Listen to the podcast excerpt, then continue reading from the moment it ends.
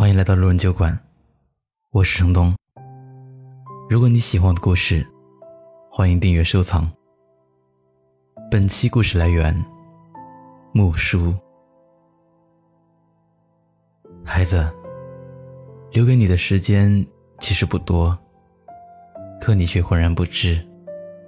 这是一位墨西哥网友在社交媒体上写下的一句话，而配图是一张在麦当劳里拍的照片。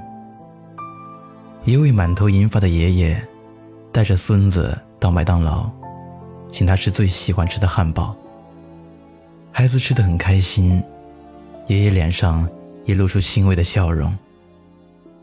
等孙子吃完汉堡，爷爷便开始和他聊天，但是基本上都是爷爷在说话，孙子只是简短的回答着“嗯”。最后，孙子直接拿出平板电脑。戴上耳机，一门心思的玩起了游戏，而他的爷爷满脸落寞的隔着平板，沉默的看着孙子，最后忍不住红了眼眶。我有一个朋友是小学老师，一天他布置一篇作文，名字叫《我的爸爸妈妈》，交上来的作文大多都是大同小异。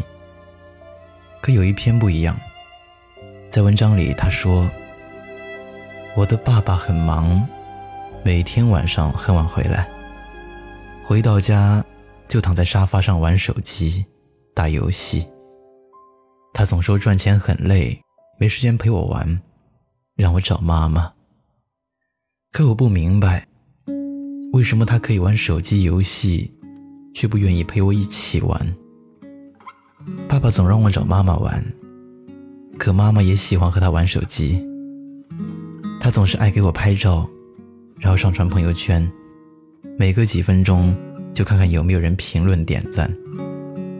他总是对着手机傻笑，可我不想拍照，我想让他陪着我玩，对着我笑。最后，朋友说看到这篇文章，突然好心酸。有多少爸妈？总在社交软件上表现的多爱自己的孩子，有多少爸妈把本就不多的休息时间，还要还一大部分给手机游戏？他们真正全心全意、面对面的陪着孩子玩的时间又有多少呢？或许手机里的所有人都知道他们爱自己的孩子，可只有他们自己的孩子不知道。一位读者对我讲述他过年回家的实况。团圆佳节，所有人都赶去了父母老家一起过年。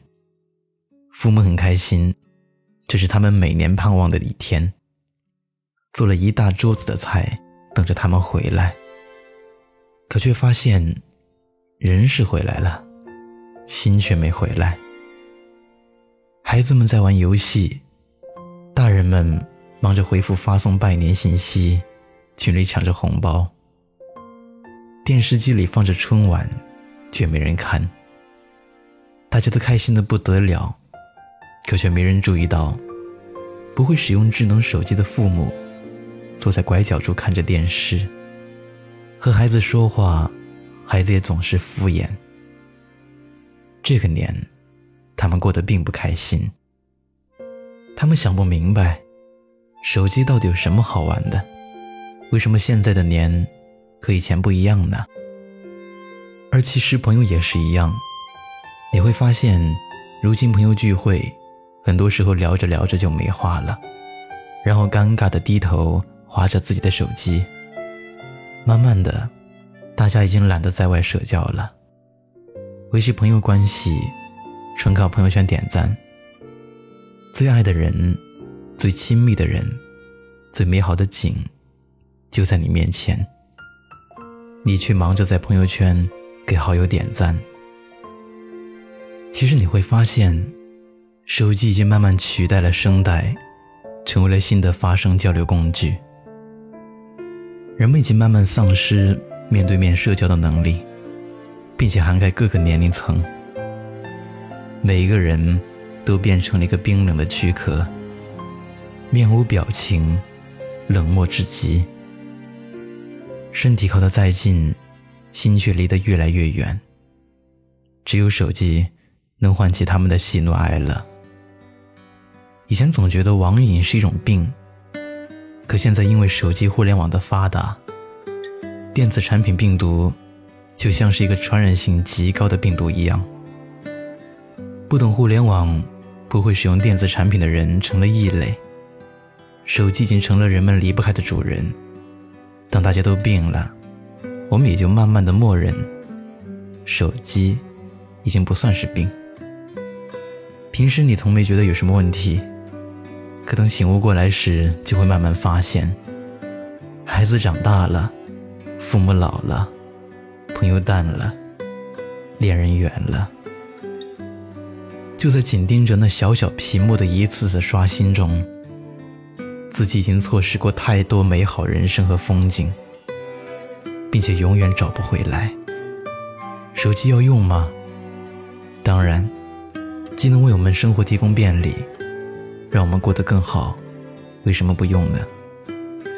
尤其是在这样一个信息化时代里，将手机完全剥离出我们的生活，才是最不现实的事。既然剥离不了，那我们就只学会好好控制。因为它，我们的生活充满了便利。那节省下来的时间呢？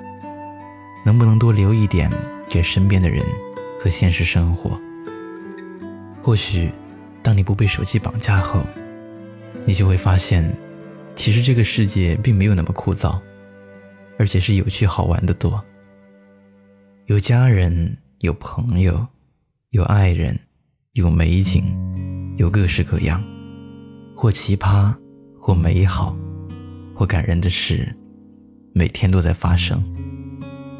留一点时间给这个世界，或许你就会发现，这时的你，活得才像一个人，有喜怒哀乐，有人情味的人。不找了，找不到的，你还在想些什么？这世界已经疯了，你就别再自找折磨。别找了，找不到的，上帝已如此忙碌，该来的总会来的，别找了。